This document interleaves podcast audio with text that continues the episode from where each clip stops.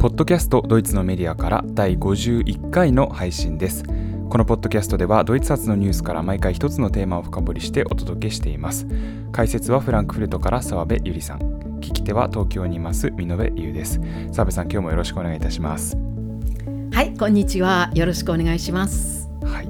えー、今回はですね、まあ、あるドイツのジャーナリストについて、えー、お話しいただくわけなんですけれども、まあえー、およそ1年前にタリバンがアフガニスタンでの権力を掌握したということでその、えー、時のあの報道でかなり引っ張りだこだった、えー、ジャーナリスト、えまあ、女性ですけれども、えー、その女性を例に、まあ、ジャーナリズムについて解説をしていきたいただきたいと思います、えー、がその前にですね、まあえー、今回からということなんですが、まあ、実験的に小さなあのコーナーというか、えー、のを作ってみたいと思いまして、まあ、いつもですねこう毎回のテーマを決めるあのお話を収録後にするんですけれどもあのそういう時にやっぱり小さすぎて、えー、こう番組1本を持たせるほどの内容ではないけれどもというような理由で、まあ、こぼれてしまうテーマっていうのは結構たくさんあるということで、まあ、これから、えー、冒頭の5分くらい本当に短くですけれどもそういった小ネタを、えー、私が独断と偏見で選んでご紹介したいと、えー、思います。あの本編だけ聞きたいという方は5分ぐらい飛ばしていただければ あの聞けると思います。えー、今日ご紹介したいのはですね、えー、ドイツの、まあ、これも、えー、女性でジャーナリストが関わっているのでちょっと偶然なんですけれども、えー、ズザンネ・ダウプナーさんという、えー、1961年生まれの女性のキャスターでしてこの方はドイツの公共放送である、えー、ARD ですね第一テレビの、えー、アナウンサー、えー、キャスターでいらっしゃいます。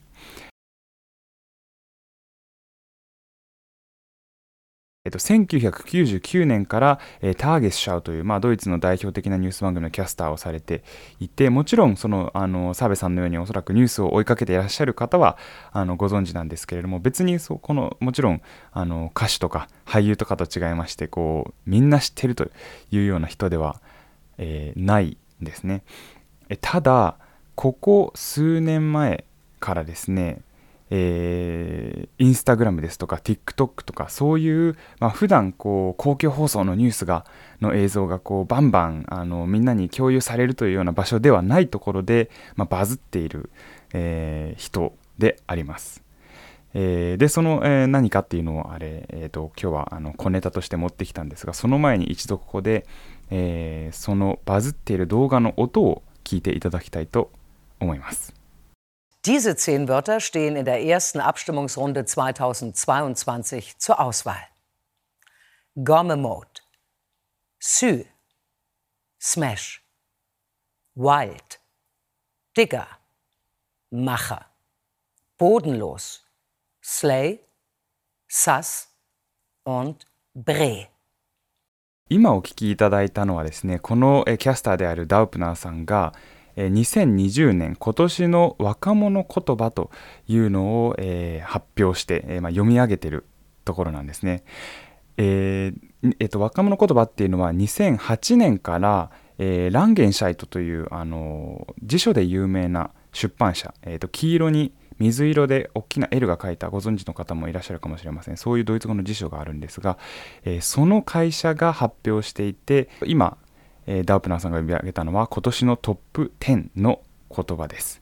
これ、この後投票が進んでいって、10月25日に、まあ、今年の言葉がこの中から1つ決まるんですけれども、え、数年前からですね、この第一、えー、公共放送、まあ、第二、えー、公共放送の ZDF もそうですけれども、かなり SNS をあの効果的に、しかも積極的に活用しているという印象があります。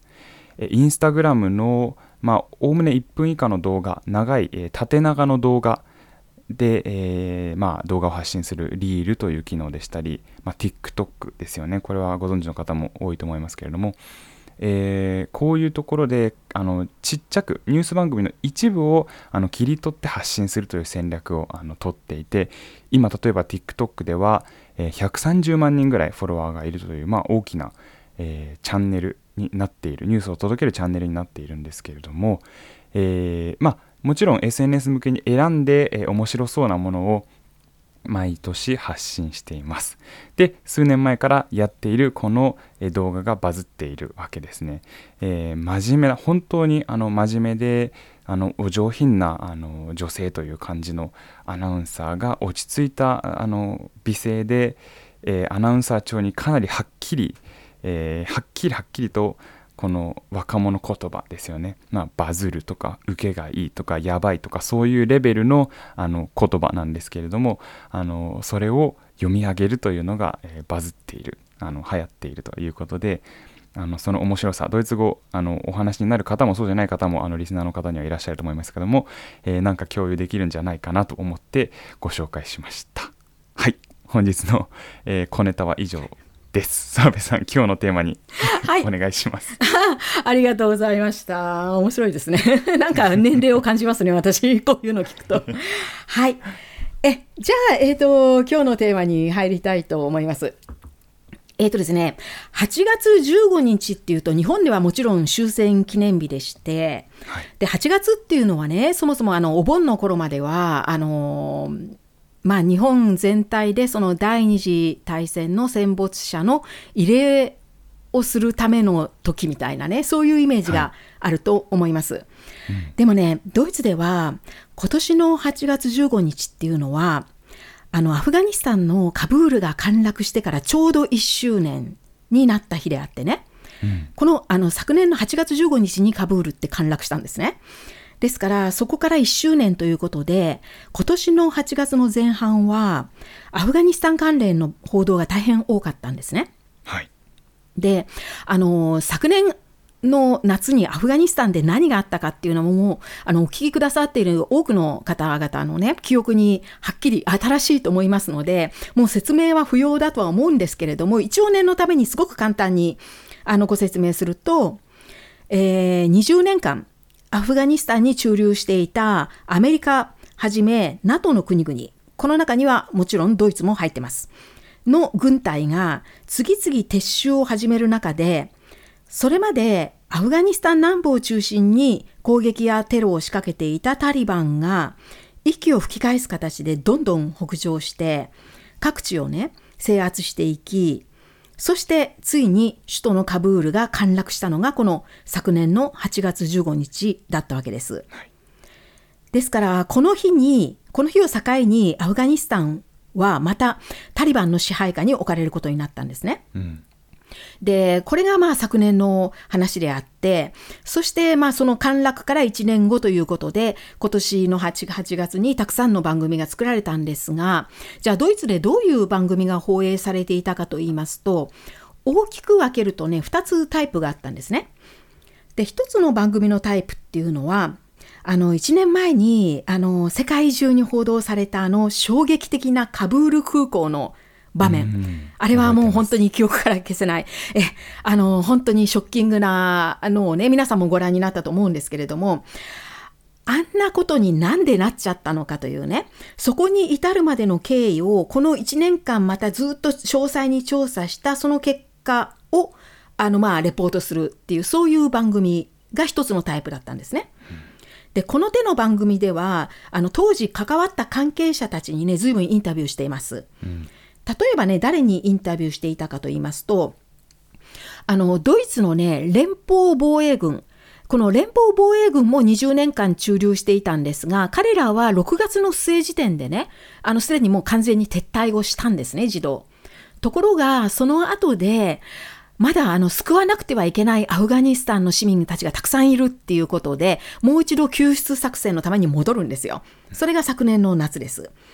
で、この救出活動に、えー、直に関わった連邦防衛軍の兵士や指揮官たちにまずインタビューしています。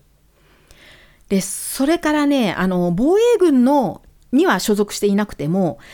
当時、まだね、ギリギリまで現地に残っていたドイツの外交官だとか、ドイツの NGO の職員たち、彼らにもね、あの、インタビューしてます。そして、あとあの、アフガニスタン政府側のね、政治家や役人たち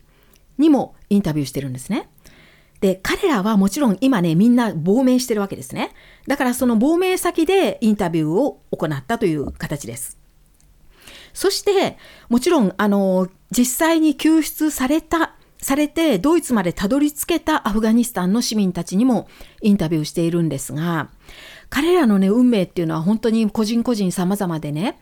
あのかなりの人たちがねあの自分はとりあえず救出されたけど家族がまだアフガニスタンに残っているっていう人たちが多かった多いみたいですね。でねこういう人たちに取材してるんですけれども彼らがねあのの多くが口を揃えて言っているのがね1年前に起こったことはねとても言葉では言い尽くせない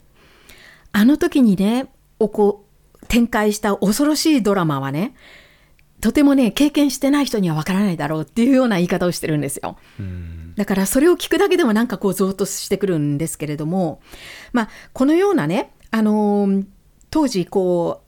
えー、当時の様子をもう一度調査し直す番組がテーマにしていることっていうのは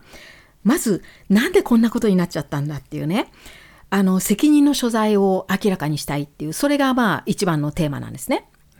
で、まあ、ドイツのメディアはね、あの、全体的にはやはり一番責任が重いのはアメリカだというふうに見ているようです。これはあのトランプ政権からさらにバイデン政権にも引き継がれて、結局あのアメリカは自分の、自分たちの都合だけで、今ここでね、あの撤退したらアフガニスタンがどうなるかっていうことは全く考慮せずに、自分たちの都合だけで一方的に引き上げを決めてしまい、それに NATO の同盟国も続かざるを得なかったっていうね、まあそういう事情があったわけで、だからまあ一番根本的な責任はアメリカにあるっていうふうにドイツは見ているようです。ただ、それとは別にね、ドイツ側にも大きな失敗があったわけで、で、ドイツが一番ね、こう攻めを追っている部分っていうのは、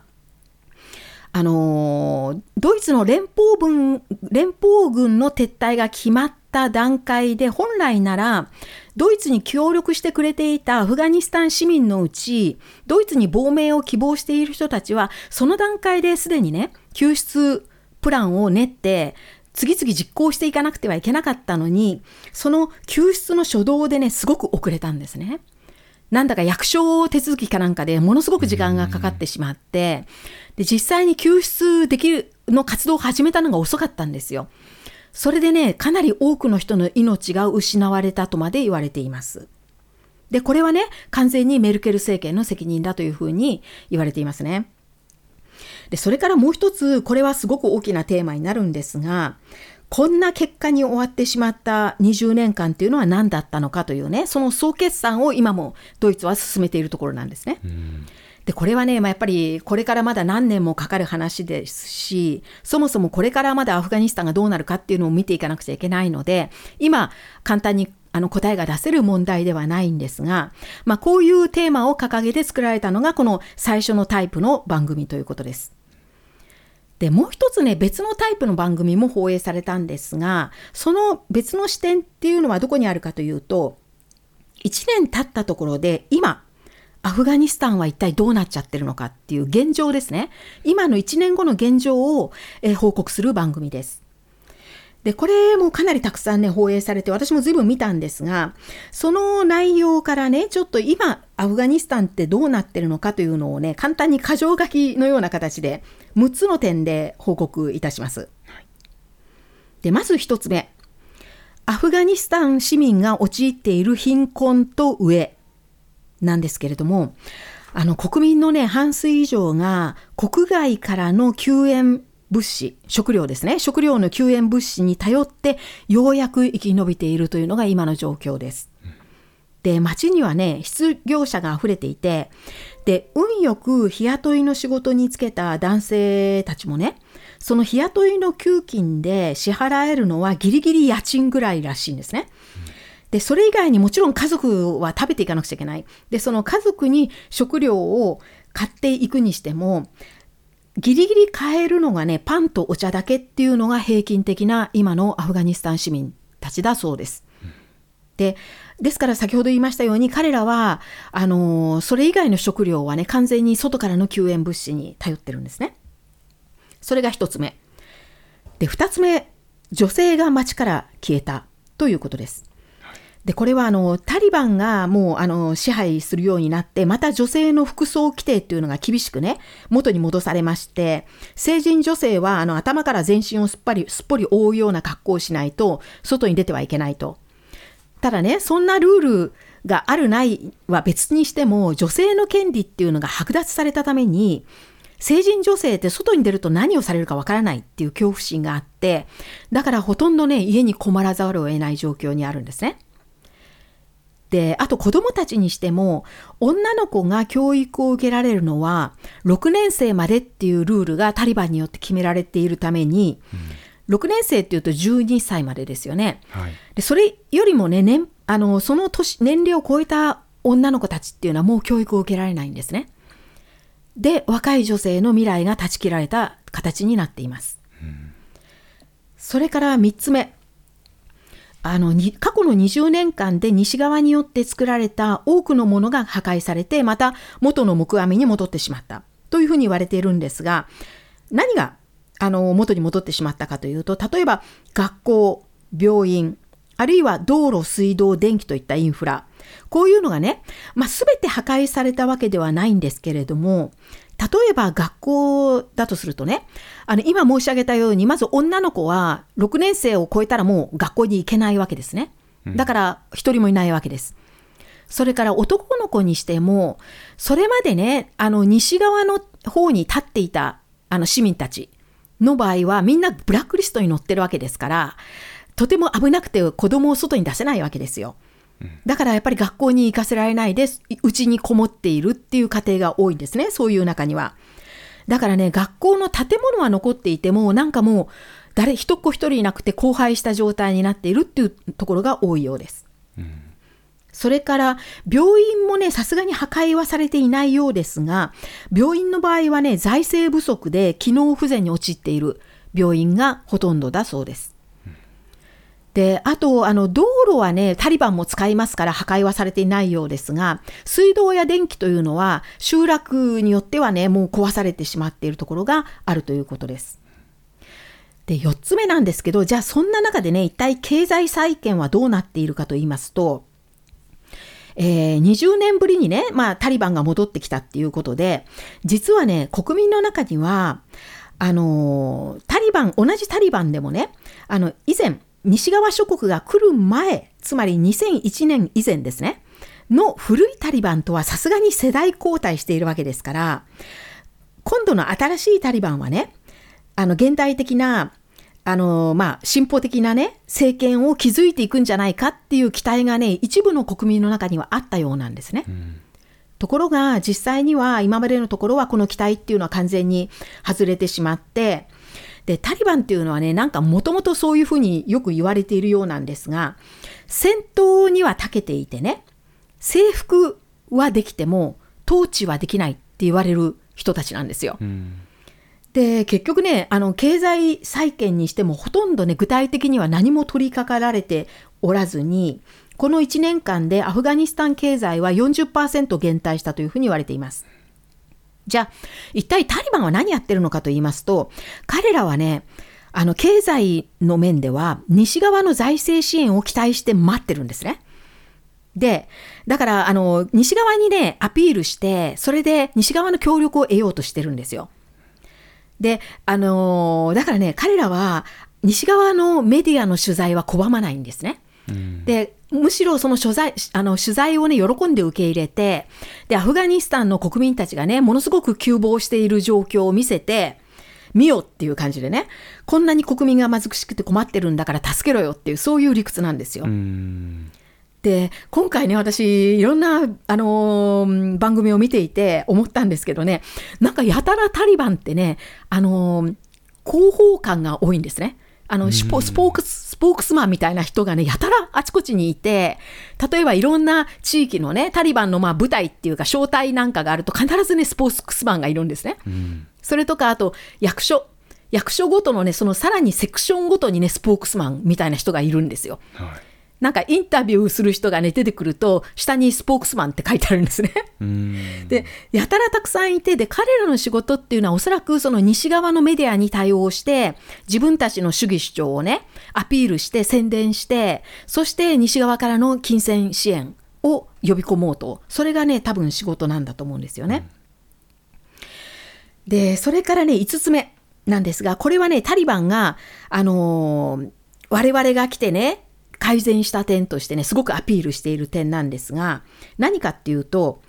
特にね、あの、国内でもカブールに向かう幹線道路とね、その周辺の集落に治安が戻ったっていうんですね。うん、で、これはね、確かに事実なんです。その辺のね、あの幹線道路の周辺って、なんか今もう平和なんですね。で、静かになってます。で、これはね、あの、ドイツの取材チームが、その集落の人たちにね、実際にインタビューしても、いやー、よかったです。タリバンが来てくれてね、安全と静けさが戻りましたって、まあ、彼らは口々に言ってるんですね。でもこれってね、すごい変な話で、っていうのは、なんで治安が戻ったかっていうと、タリバンがね、テロをしなくなったからなんですね。うんつまり、もともとそういう幹線道路が危なかったのは、タリバンが当時まだいたアフガニスタンの政府軍だとか、あるいは西側の軍隊に攻撃を仕掛けるために、盛んにテロをやっていたからであってね、だから危ない地域だったんですね。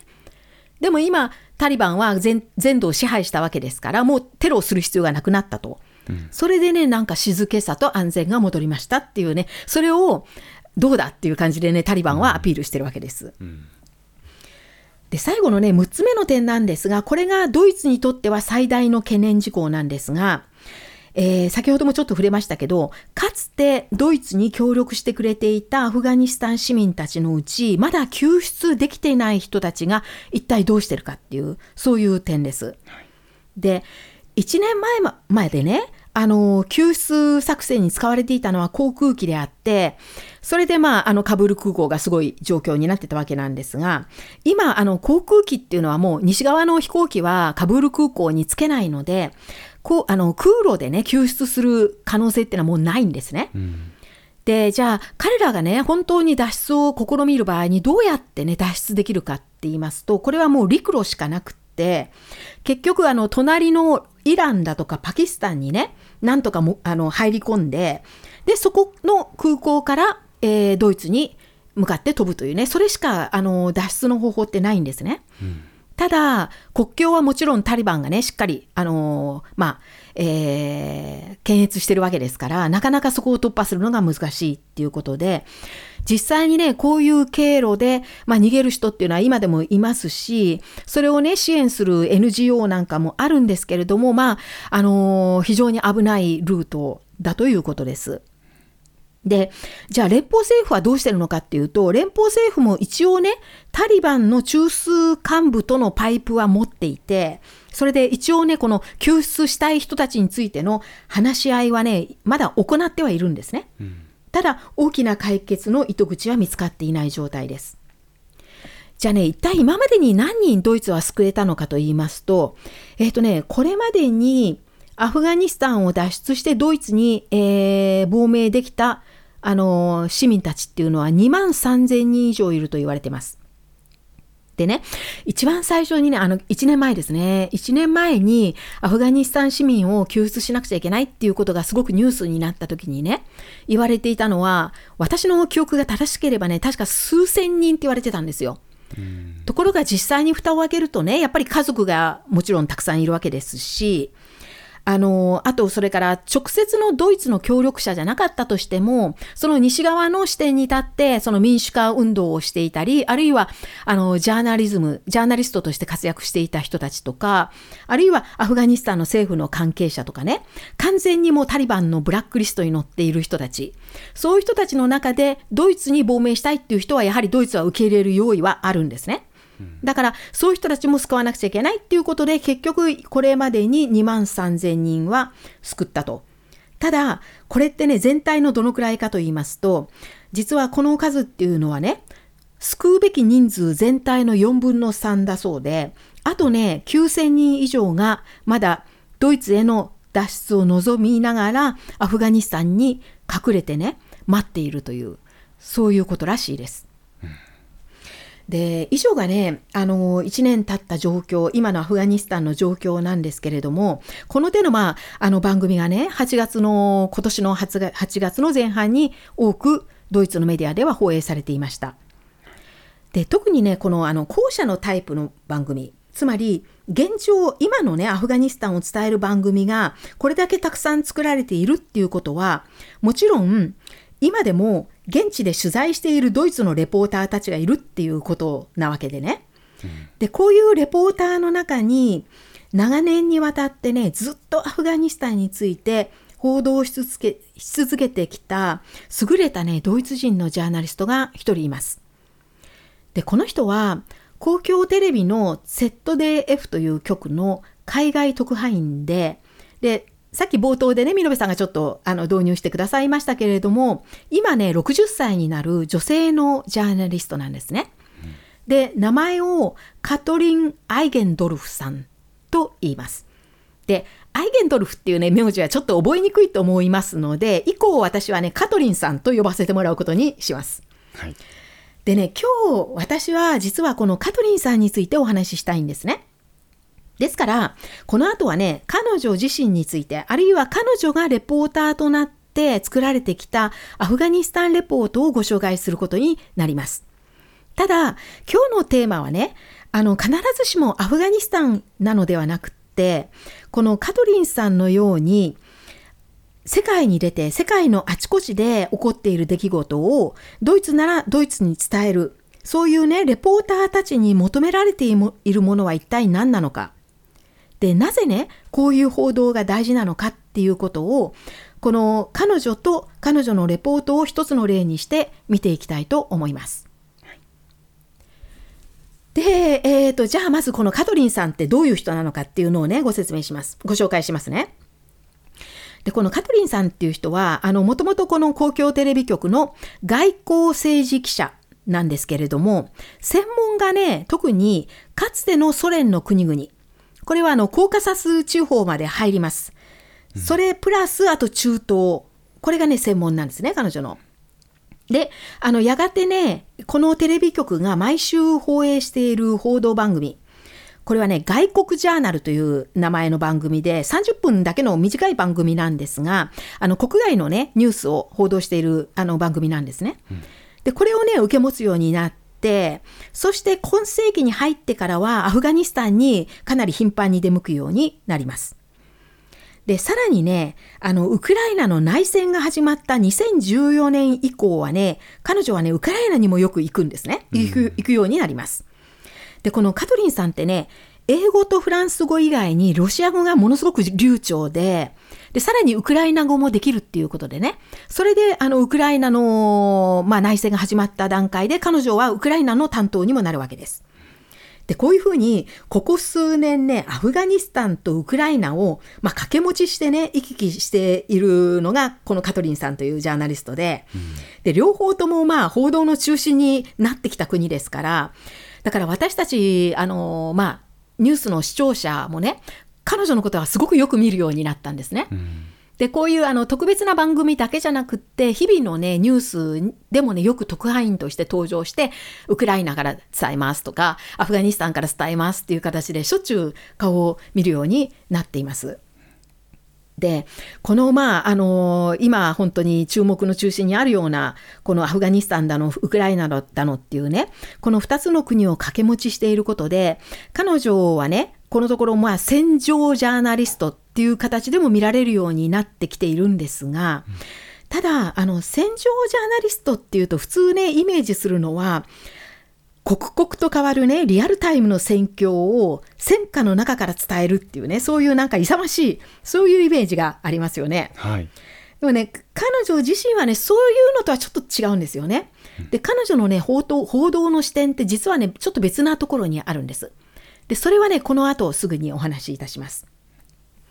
で、特にね、この昨年来、このカトリンさんは、ドイツ国内で優れた報道番組に与えられるね、賞をね、次々受賞していて、今、あの、ドイツの報道ジャーナリズムにおいては、ちょっと時の人という感じがありますよね。うん、あの、美濃さんもよくね、あの、カトリンさんのことご存知、あの、ご存知だなようですけれども、本当にあのこのところ有名人にななってますよね彼女は。そうですねいろんなところに出られてますね。そうなんですよね。で、本当にね、なんか賞を軒並み、なんか総なめしてる感じがあって、で、このね、あの、彼女の、まあ、あの、ジャーナリストとしての活動が評価された、その、特にその受賞の対象になったのが、彼女のね、一連のアフガニスタンレポートなんですね。これの評価が大変に高いということです。で、次にね、あの、ですから、カトリンさんのね、アフガニスタンレポートをちょっと具体的にもう少し、あの、ご紹介したいと思います。で、このところの,、まあ、あの受賞の対象になった中でもね特に、えー、昨年放映されたね2つのアフガニスタンレポートがものすごく高い評価を得たんですがこれをねちょっとあのもう少し具体的にご紹介したいんですけれども1本目はね放映されたのが昨年2021年の7月の21日だったんですね。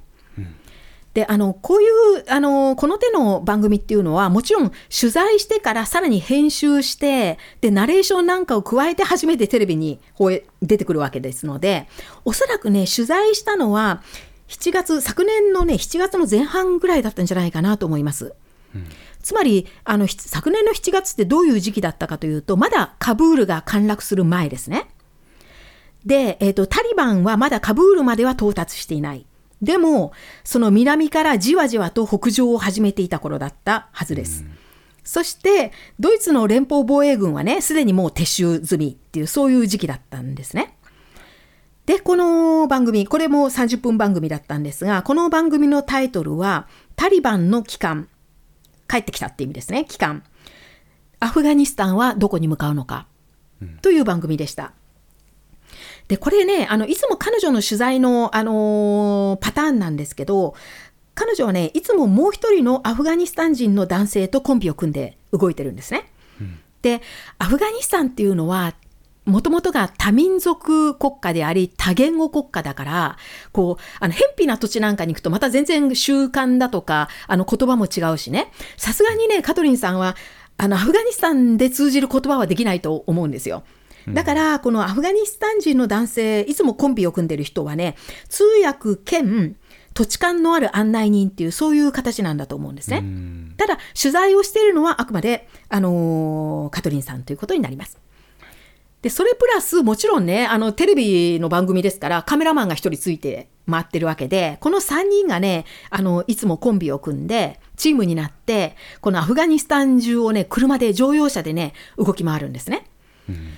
で、ここでね、ちょっとカトリンさんの外見についてちょっとご説明しておきたいんですが、あのまあ、み、みのさんも多分そう同じような印象を持たれるんじゃないかなと思うんですけども、ごく本当に普通の、まあ、60年配のドイツ人女性っていう感じですよね。あの、綺麗な、うん、ね、ね、あの、綺麗で知的な感じがありますけれど、まあ、金髪で、とってもなんか穏やかで優しげな、優しげな感じの女性で、なんか戦場ジャーナリストっていうふうに、そこからイメージするようなね、なんか、こう、たくましい感じでは全然ないですよね。うん、で、あとあの、アフガニスタンではもちろん、その女性の格好ってやっぱり規定がありますから、髪はスカーフで隠して、取材するにもね、やはりあの土地の女性に準じた格好をして、まあ動いてるわけです。じゃあ、この、あのー、ルポルタージュの内容はどういうものだったかというと、この中で、このカトリンさんはね、もう本当に、あのー、いろんな人に取材をして、まあ、あのー、インタビューをしているわけですね。で、本当に、まあ、この立場がいろんな人を相手にしていて、まあ、よくもここまで、あの、こういう人たちに聞けたなって感心するぐらいね、いろんな、まあ、あの、すごく多様な人に、あの、インタビューのマイクを向けています。で、どういう人たちかと言いますと、まずね、当時まだカブールから数百キロメートルを離れたところにいたタリバンの部隊の特に若い兵士たちに同行して彼らにマイクを突きつけて、えー、いろいろと聞いてるんですね。で、先ほど言いましたように、あの、タリバンは西側のメディアは歓迎して取材にを受けてるわけなんですね。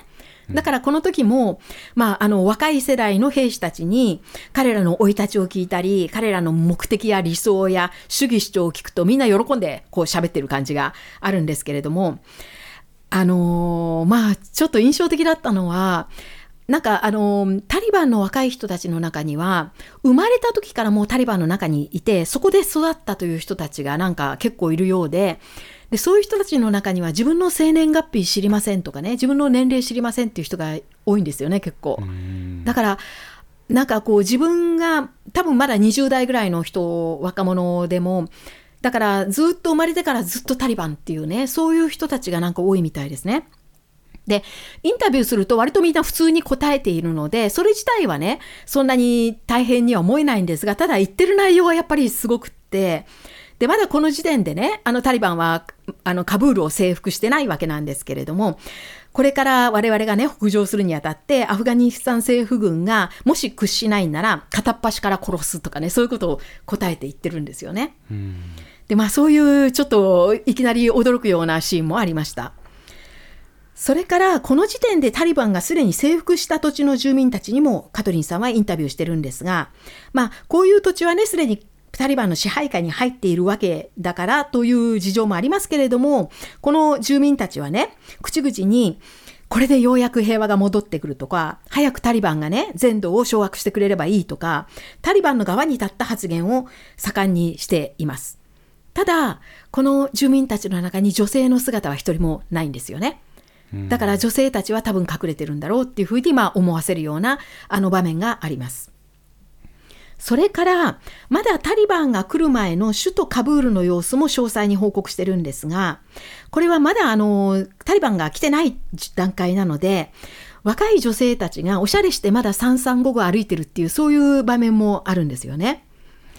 で、中でもね、とても面白かったのが、アフガニスタンの国にはね、あの女子の自転車ロードレースのチームっていうのができていて、なんか近辺の国との国際大会にね、出場するための自転車ロードレースのね、チームが、女子チームがあるんですよ。で、そのね、トレーニングの様子を取材してるっていうところがありまして、で、チームのね、キャプテンの女性にインタビューしたりしてたんですね。で、そうすると、あの、その女性、キャプテンの女性はね、まあいろんな、まあ自分たちのこう心境なんかも語ってるんですけれども、これからタリバンがね、やってきたら、自分たちは多分トレーニングを続けられないんじゃないかと不安に思ってるとか、でもやめたくないからね、そうしたら国外に自分たちは脱出するしかないんじゃないかとか、そういうことを語ってるんですが、その一方であの、あの、アフガニスタンって山岳地帯ですから、坂なんかでももう上り下りがすごいんですよね。で、そういうところで暑い夏の日にものすごい、すごい厳しいトレーニングをしているね。それにまあ、あの、カトリンさんたちはくっついて取材してるんですけれども、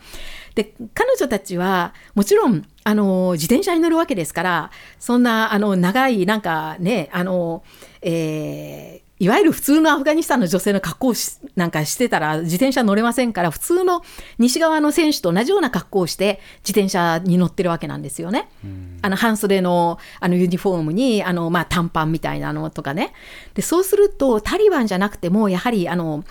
あのアフガニスタンの男性たちが石投げてきたりするそうなんですね。なんていう格好をしてるんだっていう感じで。それとかなんか襲われる危険もあるっていうことで、だから彼女たちのトレーニングには必ずね、男性のトレーナーが何人かついて、ガードマンみたいについて、なんかやってたんですよね、トレーニングを。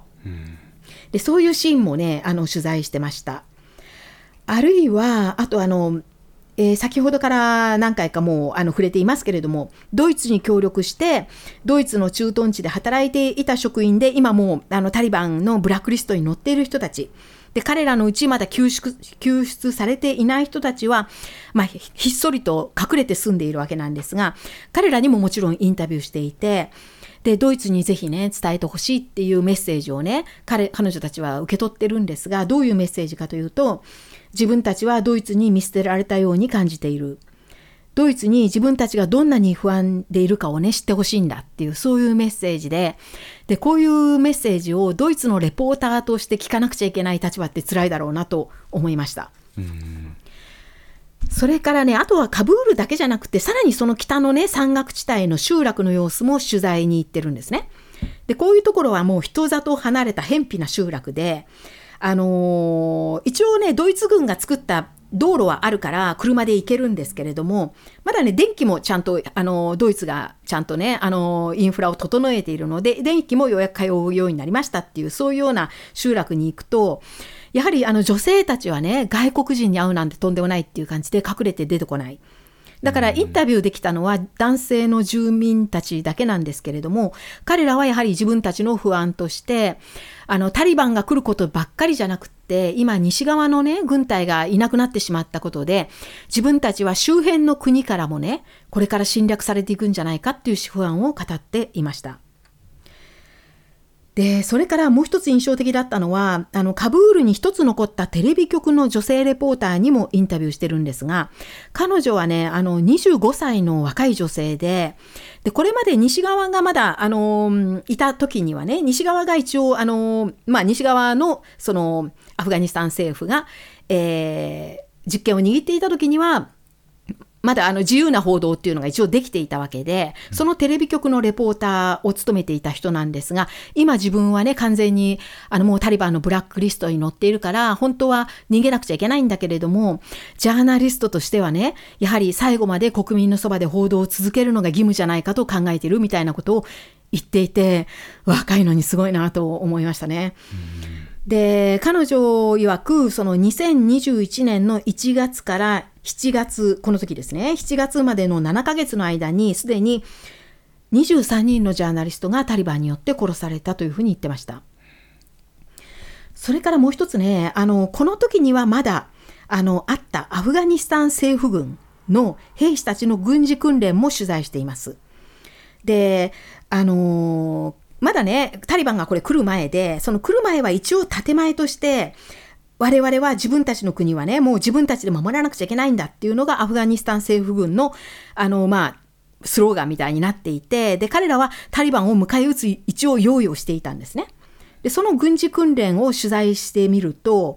まあ、16、17歳ぐらいの若い男の人たちがね、訓練してるんですけれども、彼らはね、もう、あの、ゼロから始めて3ヶ月で一人前の兵士になることをね、求められて、そのプレッシャーでね、逃げ出したり、あるいはタリバン側に寝返る人たちもね、後を絶たないっていうふうに報道されていました。うんで、結果的にはこれもうその後1ヶ月経ったところで8月半ばにはもう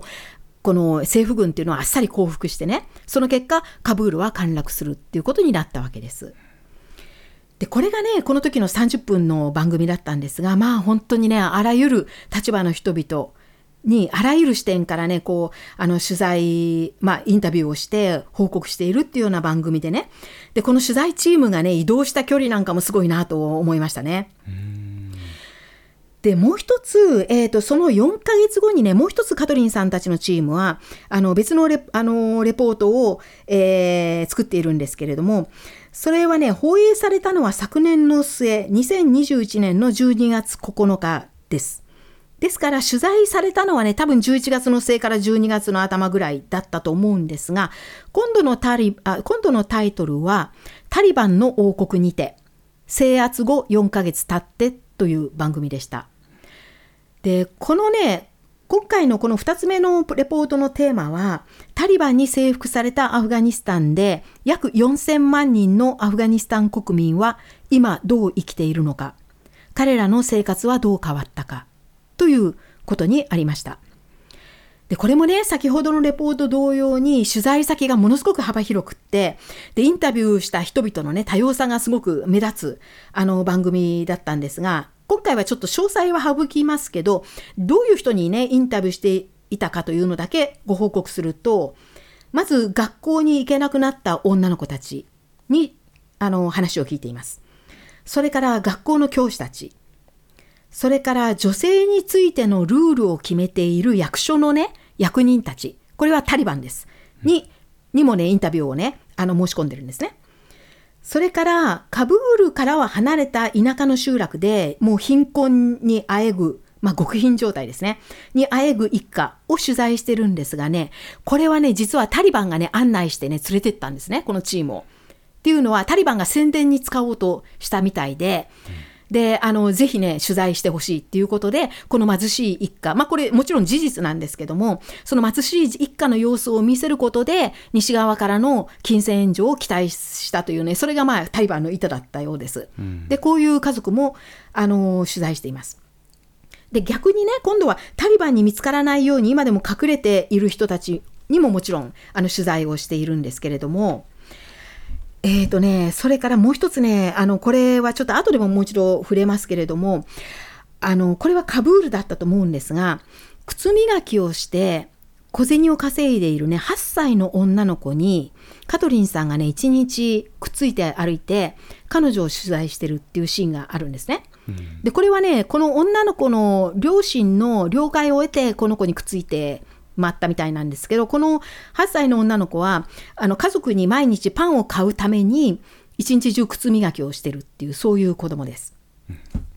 それからね、もう一つ、あの、カブールの病院の小児科の専門医に取材してるんですが、この専門、あの、ま、勤務医なんですけどね、このお医者さんはね、いろんなことを語ってたんですけれども、結局、あの、今、病院でね、の小児科医に運ばれている子どもたちっていうのは多くが栄養失調か、もしくはその栄養失調から来る病気でね、特にあの抵抗力がないあの小さい子どもたちがたくさん入院してるけれども、まず医薬品がアフガニスタンにはないと。ただ、医薬品はね、結構、あの、よその国がちゃんと、あの、まあ、あの、支援物資として送っていて、ドイツからも随分医薬品は送ってるんですね。うん、ただ、その医薬品がね、空港に着くとね、空港についてタリバンの役人の手に渡ってしまうと、タリバンはね、その医薬品を近辺の国にね、売り飛ばすんですね。うん、そして、お金を得て、そのお金を自分たちの政権の資金にしようとしてるんです。だから、医者がね、受け取りに行かなくちゃいけないっていうことで、この勤務医はね、空港まで自分でね、取りに行くんですね。あの、薬がついたっていう報告を受けると。それで、そのなんか薬を抱えるような形でね、自分で持って帰らないと患者まで行き着かないっていうね、そういうなんか問題があるみたいです。うそういうことが取材されていました。で、このレポートの取材から浮き上がってくるメッセージっていうのがあるんですが、それは国際社会はどうかアフガニスタンの市民たちのことを忘れないでほしいっていう、そういうね、まあアフガニスタンの市民からの叫びなんですけれども、このレポートがね、最後に投げかけている問いっていうのは、一体私たちはどういうふうに支援すればいいのかっていうことなんですね。うん、つまり、タリバンに資金援助をしてしまうと、タリバンのために使われてしまってね、それはもちろん西側が意図することではないわけです。だからタリバンの手に渡らないような形でアフガニスタンの国民を助けるにはどうすればいいのかっていうのがね、ものすごく難しいっていう、それがね、大きな問いかけになっていました。で以上があのカトリンさんのねあのチームが作った、まあ、の2つのアフガニスタンレポートで、ま、この2つともが特に高い評価を得たんですけれどもこの2つのレポートをね見てあの分かる、ま、彼女カトリンさんあのま、ジャーナリストとしてのカトリンさんの姿勢でね目立った点っていうのが2つあったんですが1つはねあの取材する相手にねとことん耳を傾ける姿勢をとっていて質問は時々しますけれども、あの、自分から何かのコメントはしないんですね。で、自分をほとんど出さないようにしているっていう点が目立ちます。それからね、もう一つ、これは大変面白かったんですけどもね、そうしながらも一方ではね、カトリンさんってタリバンに対してはものすごくね、毅然とした態度を取ることがあってね、えっ、ー、と、一つ例をね、例となったエピソードをお話しすると、ある役所に取材に行って、そのさっきも言いましたようにタリバンってどこにでもスポークスマンがいるんですね。その広報官にインタビューしようとするんですよ。そうするとね、その相手が、そのタリバンの広報官が、私は女性とは話さないって言ったんですね。うん、で、彼女のチームはもう一人アフガニスタンの男性が通訳のような形でついていて、さらにカメラマンとしてドイツ人の男性も一人くっついているわけでね。で、私はその、このアフガニスタンの男性か、あるいはカメラマンの男性とは話すけれども、女性とは私は話しませんって言ったんですね、向こうが。うん、そしたらね、途端にあのカトリンさんがすっと立ち上がってね、じゃあ打ち切りましょうって言うんですよ。私がジャーナリストとして来ているんであってね、私がね、インタビューをする立場にいるんです。その私とあなたは喋らないって言うんであれば意味がないからね、もう私たちはこれで引き上げますって言って帰ろうとするんですね。うん、そうするとタリバン側が慌てて、まあ、タリバンはさっきから言ってますように、西側のメディアに宣伝したいんですね。自分たちの主義主張を話してアピールしたいんですよ。うん、だからね、取材がダメになるのは困るって慌てて、で、情報してくるんですね、向こうが。で、まあ仕方がない、じゃああなたと話しますって言うんですけども、でも、あのー、絶対にね、女性と自分をね、一つの画面に入れて撮らないでくれっていうふうに カメラマンにね、頼むんですね。で、絶対に、あの、女性とね、一つの映像の中には収まりたくないっていうと、今度カトリンさんが、あなたたちは西側にも自分たちはオープンだってね、散々言っているくせして、随分やってることとね、言ってることが違うんですねってね、結構、あの、毅然とした態度で言ってるのが印象的でした。で、えっ、ー、と、以上が、あの、彼女のえー、レポートを今ご紹介したんですが、一体ね、こういうレポートの何が評価されたのかっていうのを次にお話したいと思います。で、これは言い換えると、カトリンさんがこういうね、紛争地域のレポーターとして目指しているのは一体何なのかっていう点になります。で、先ほども言いましたけど、あの、このカトリンさんは随分いろんな賞を受賞、このところずっと受賞しているんですが、中でもね、多分一番大きい賞だったのが昨年の末に受賞したハンス・ヨアヒム・フリードリヒス・プライスっていうね、ちょっと長い名前の賞なんですが、これはね、あの、ドイツの、あの、もう、えー、今はもう亡くなってる人ですけれども、あの、有名なジャーナリストの名前を冠した賞で、ドイツの優れた報道の仕事に贈る賞っていうね、まあ、のまさにこのジャーナリズリストにとっては多分一番ね栄誉のある賞なんじゃないかと思うんですがこれを受賞したんですがその時にね彼女を選んだ理由を選出側がね次のように述べてます。カトリン・アイゲンドルフ氏は普段耳を傾けられることなどない人々に声を与え他の人間が目を向けないところに目を向け複雑に絡み合った問題を分かりやすく伝えている。一言で言うなら、秀でたレポーターに必要な資質が彼女には全て備わっている。っていうふうに、まあ、言ったんですね。まあ、これ自体本当最上の褒め言葉だと思うんですけれども、はい、それとね、さらにこの授賞式、私この授賞式見てたんですけども、この授賞式にね、お祝いの言葉としてね、ある一人の人がね、スピーチをするんですが、これはね、あの、ナビット・ケルマーニーという、あの、もともとイラン系のね、えー、文筆家というべきかな文筆家、あるいはジャーナリスト、そしてさらにオリエント学者でもある人なんですが、このケルマーニー氏っていうのは、どあこのこの人本人自身がね、すごく評価の高い人で、今あの、イランとドイツの国籍を両方持っていて、ドイツで活躍している文筆家、学者、ジャーナリスト。の人なんですけどね、うん、この人がね、お祝いのスピーチをするんですが、これがね、本当にすごくいいスピーチだったんですよ。で、特にね、このスピーチの中で、カトリンさんのレポートがね、なぜいいのかっていう、その秘密もね、明らかにしているので、ちょっとね、その一節だけ、あの、引用させてください。で、これね、ちょっと、あの、おおよその役になるんですが、えー、このケルマーニー氏は次のように語りました。カトリン・アイゲンドルフ氏のアフガニスタンレポートは、ドイツのテレビにおけるシュテルンシュトゥンデです。っていうふうに言ったんですね。でちょっと今、あの、ドイツ語でシュテルンシュトゥンデっていう単語を言いましたけど、これ、えっ、ー、とね、なかなか難しい、日本語に訳しにくい言葉なんですけれども、シュテルンっていうのは星です。で、シュトゥンデっていうのは時間なんで、直訳すると星の時間っていうことになるんですが、これはね、あの、私、とてもこれ好きな言葉なんですけれども、うん、何か偉大なことが成し遂げられた瞬間のことなんですね。で、それも、それまでの何かをね、大きく変える一歩が踏まれた瞬間であって、割にこれ、あの、スケールがでかい時に使われる言葉なんですよね。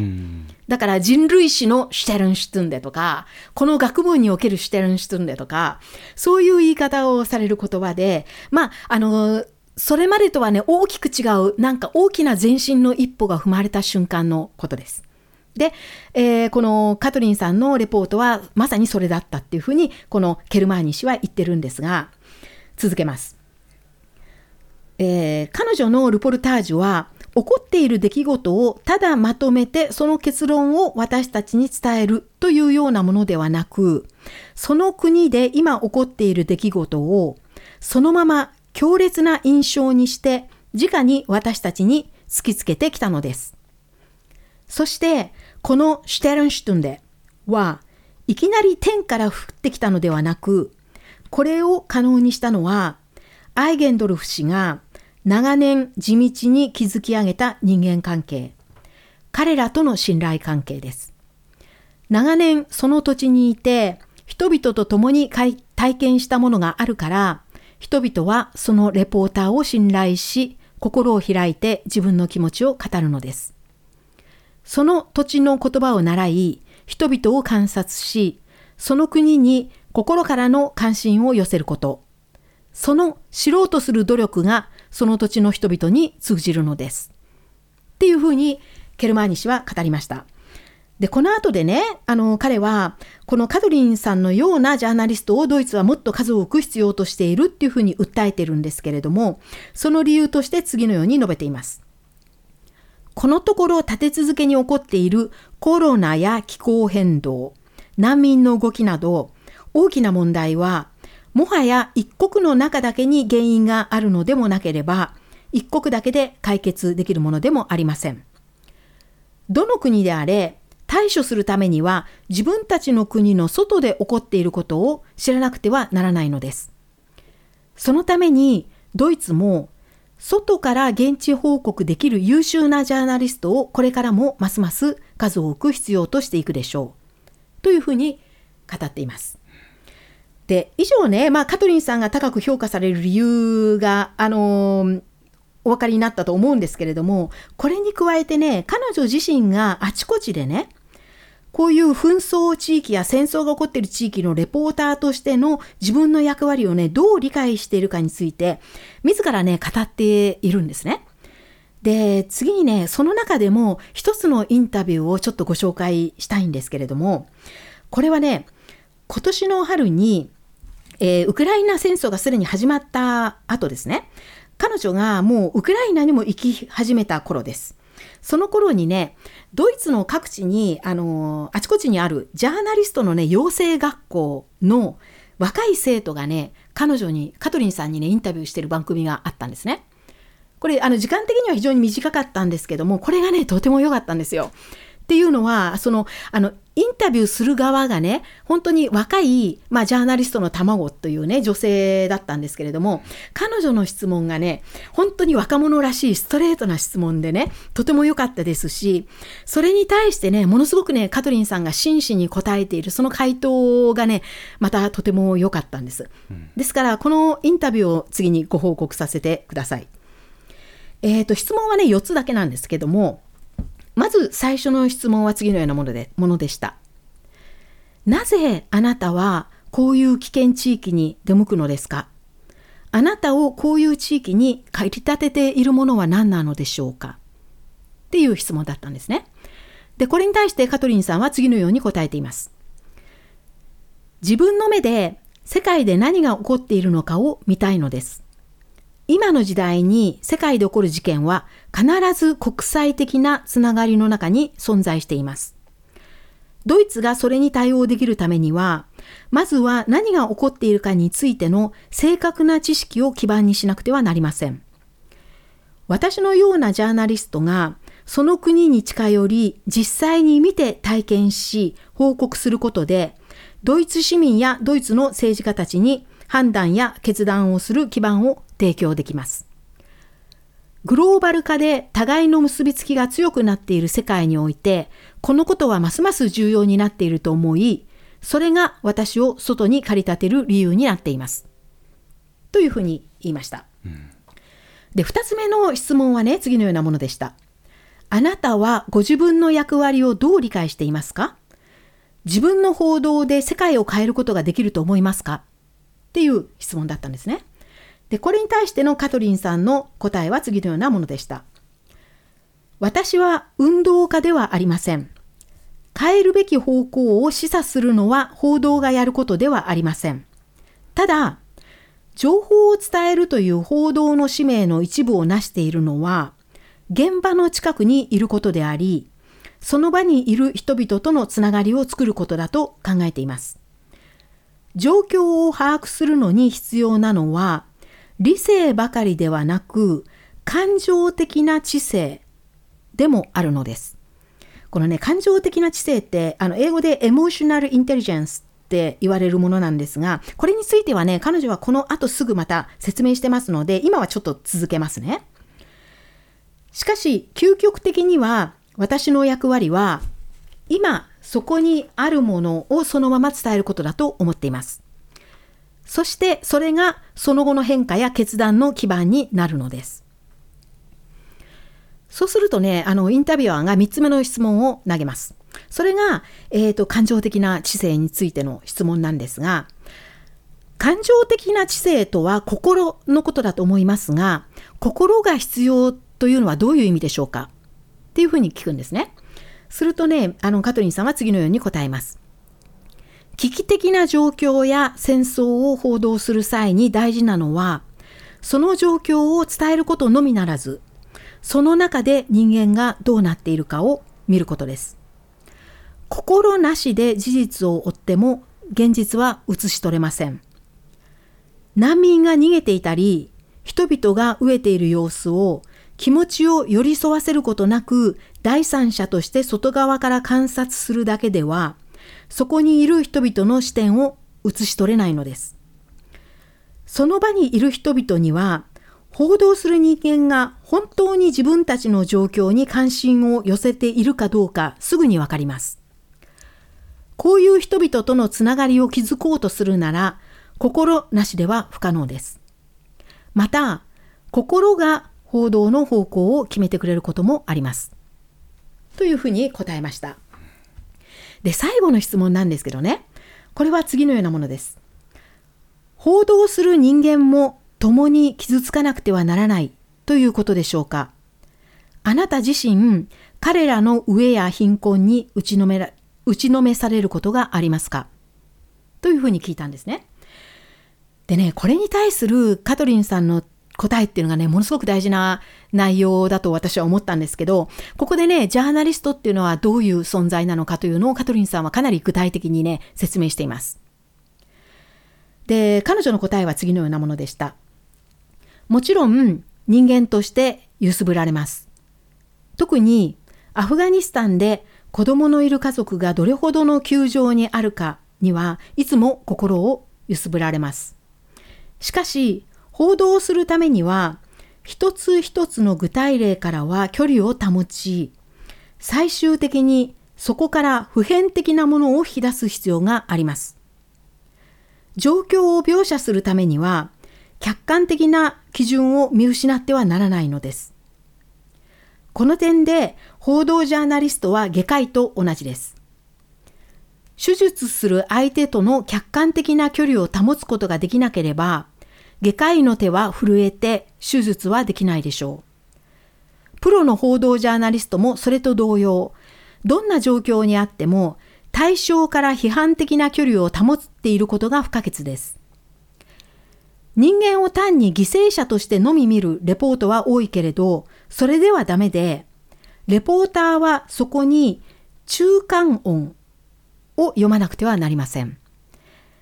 で、この中間音っていうのがまたちょっと難しい言葉なんですけども、これはまあ行間から聞こえてくるような微妙な音という意味で、まあニュアンスって言ってもいいんですけれども、結局ここであのカトリンさんが言いたかったことっていうのは、感情的に相手の立ち位置にね、自分をすっかり映してしまうと、今度は批判的な距離が取れなくなり、見るべきものが見えなくなるっていう意味なんですね。うんで、ここでね、あのー、カトリンさんはね、実際にね、具体的な例を挙げて説明しているんですが、それがね、大変興味深いので、ちょっと私もそのエピソードをお話ししたいんですが、先ほどね、あのー、ご紹介したカトリンさんの2つ目のレポートで、取材のね、あのー、対象とした8歳の女の子のエピソードなんですけどね。あの、この時、すごく貧しい一家、大家族の中の8歳の女の子に、カトリンさんは1日同行するんですけれども、彼女は学校に行く代わりに、あの、カブールの街に出てね、すごく寒い日だったん寒い日だった上にね、その子はなんか風邪をひいていたかなんかで病気だったんですよ、半分。ところが、あの朝早く、すごく寒い中、アフガニスタンの,、ま、あのカブールの街中に行って、道端にね、ずっと座って一日中、で、靴磨きのお客さんが来るのを待つんですね。で、その日に、まあ、稼いだ小銭で、最後にあのパンを買って、で、そのパンを家族に持って帰る。で、その間ずっとね、カトリンさんは一緒に行くんですね。で、えっ、ー、と、彼女の家に着くと、まあ、あの、お母さんなんかにもインタビューして、で、お母さんはもちろん、こんなね、ちっちゃな子に働かせるなんて間違ってるっていうのは分かってるっていうようなことを言うんですけれどもね。で、その彼女、あ、カトリンさんもね、その子の家に招かれて、っていうか、まあ家の中に入ることができるんですね。で、カメラがその家をこう取材、あのカメラが映すんですけれども、そのね、レポートを見ているとね、視聴者が大抵すぐに気がつくのはね、その家には、薄型のね、あの、カメラがあるんです。あ、カメラじゃない、テレビがあるんですね。うん、液液晶テレビあの、かなりね、こう、新しいタイプの液晶型のテレビがね、壁にかかっていて、それがね、あのちゃんと映ってるんですね。で、なんか家族が見、うん、子供たちが見てるんですよ、それを。でね、そういうシーンがね、パッと目につくんですね、その家に入ると。で、やはりね、私たちがやっぱり感じるのってすごい違和感を感じるわけです。それを見ると。8歳の子が学校に行かずに、寒い中ね、一日中靴磨きをして、稼がなくちゃいけないほど、極貧状態にある家になんてこんな液晶テレビがあるんだっていうね、そういう疑問ってやっぱり湧くんですよ、それ見ると。うん、で、この時のね、あのー、レポートでは、カトリンさん自身は全くそのテレビについては全くコメントしてませんし、後でナレーションも全く入らない。ただ、カメラがその家の中を映した時に、あのー、テレビが映るっていう、そういうことなんですね。でも、で、その、あの、まあ、あのー、その女の子が持ち帰ったパンをね、みんなでこう食べて、それが夕食になっているんですね。で、たくさん子供がいるんですよ。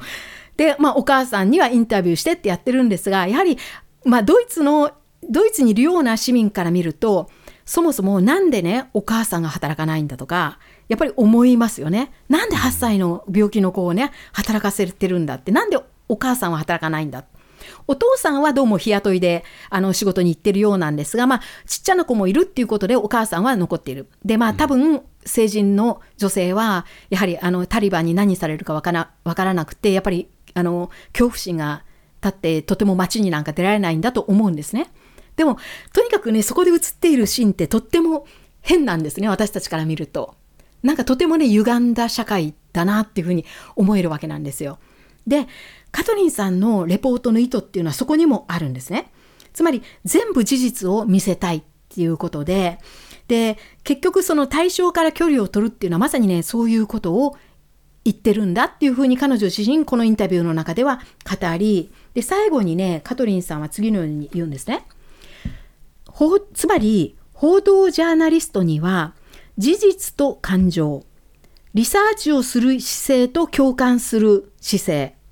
そして取材対象への距離と近さ、このね、両方がいつも必要なんだ。っていうふうに言っていました。で、以上が、この、あの、まあ、大変私は面白いと思ったインタビューだったんですけれども、これ以外にもね、カトリンさんって本当にいろんな場所で最近、あの、インタビューを受けたり、スピーチしたりしていて、他にもいろんなことを言ってるんで、最後にもう一つだけ、彼女自身女性であり、そしてあのカトリンさんって母親でもあるんですね。でそれに関する発言もいくつもねしていますのでその中からねいくつかご紹介しておきたいと思います。で最初にねまずあのカトリンさんが自分でこう言ってるんですけれども自分はねよく周りの人から「あなたは勇気がある」って言われるっていう言うんですね。でも実は自分はね人一倍臆病なんだっていうふうに言っててだからねすっごくね動く時には慎重に動いているっていうふうに言った後で、こういうね、この紛争国だとか戦争をやっている国に行って取材をする人の中でね、恐怖を感じない人がいたとしたら、その人にはね、そこにいる人々の恐怖もわからないと。だから、怖いっていうね、怖いと思う気持ちっていうのはね、すごく大事なんだっていうふうに言ってました。自分が怖くないと、その取材しているその相手の人たち、そこの、その土地の人たちの恐怖って絶対に理解できないっていうふうに、まあ、言っています。それからもう一つね、自分はもうしょっちゅう言われるんだっていうことで、そんな危険な地域でね、女性の身で仕事をするなんてね、どんなに大変なことかってみんなに言われるっていうんですが、カトリンさん自身がね、これに続けて言ったのは、その土地で、えー、仕事をすることよりももっと大変だったのは、そもそも女性である自分がね、その土地にね、送ってもらえることだったっていうんですね。つまり、テレビ局がなかなかね、女性だからって送ってくれない自分を、は、派遣してくれないっていうことなんですね。で、それでなんかやっぱり最初、女性だから危ないとか、やはりあのテレビ局としても心配だったんだと思うんですけれども、なかなかね、あの、送ってもらえなくって、そっちの方がね、自分が送ってもらえるようになるまでの方がよっぽど大変だったっていうふうに、彼女は言っています。で、えっ、ー、と、それに続けてね、カトリンさんが言ったのが、このような土地、つまりアフガニスタンとかね、あるいはウクライナといったね、こういう土地にこそ女性が赴くことの意義が大きいというふうに言っています。